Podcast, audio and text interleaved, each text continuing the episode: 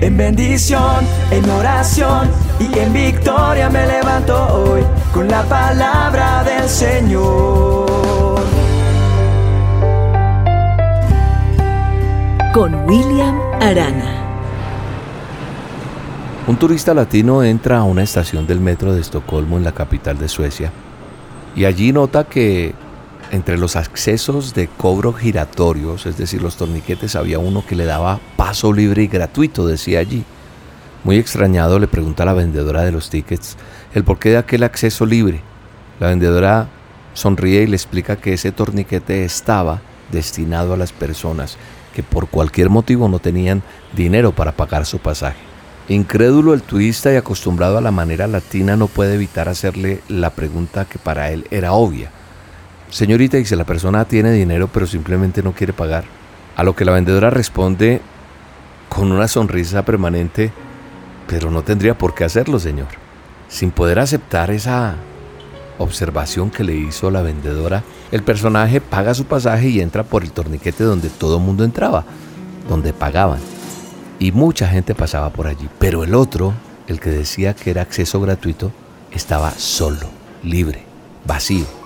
El hombre se quedó pensando y dijo definitivamente la honestidad es única. Y sí, hoy en esta dosis quiero que hablemos un poquito de esto, de la honestidad, de ese valor que está un poco perdido en muchos de nosotros y que hemos caído de pronto en equivocaciones y tenemos que corregir porque la honestidad es ese valor que libera y es lo que un pueblo puede tener libertad cuando es honesto.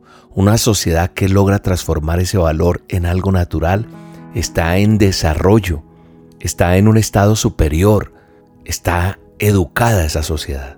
Y definitivamente el mundo cambia cuando nosotros cambiamos, ¿verdad? Creo que hoy la reflexión corta, concisa es, hagamos de la honestidad un buen hábito. Y otra cosa que no puedo dejar pasar por alto es basado en una historia que está en la Biblia, donde un personaje como es el profeta Samuel, dice allí en 1 Samuel 12:3, que estando delante de la nación que había liderado durante 40 años, les pregunta, ¿he tomado algo que no sea mío de ustedes?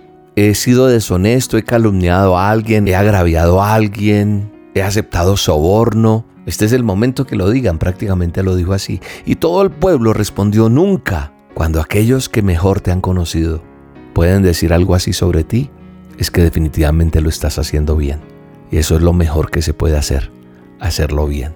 Alguien dirá, pero ¿para qué ser honestos? Porque la gente te está observando, porque la gente nos ve, nuestros hechos, nuestras actitudes, hasta los más pequeños detalles forman la opinión de las personas que nos oyen decir que somos seguidores de Cristo, que somos creyentes. Que Dios nos ayude a ser mejores. Mejor es lo poco con justicia que las muchas ganancias sin derecho. Proverbios 16.8. Entonces yo creo que es importante que hoy aprendamos esta lección y salgamos adelante y que recuperemos lo perdido y que enderecemos el camino torcido. Todavía hay tiempo de corregir donde nos hemos equivocado y restituir. Y entonces estaremos delante de Dios bien. Y cuando estamos bien delante de Dios, estamos delante de todos los hombres y de las personas bien. Te mando un abrazo y te bendigo en este día. Él me pidió que les hable de la realidad está viendo que su pueblo se va, se va por caminos que no traen más que problemas y hacen que su corazón se llene de penas.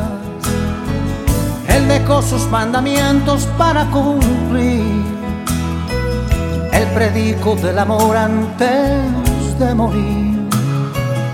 Él entregó su vida por nuestras culpas ya es hora que digamos, Señor, disculpa, sinceridad.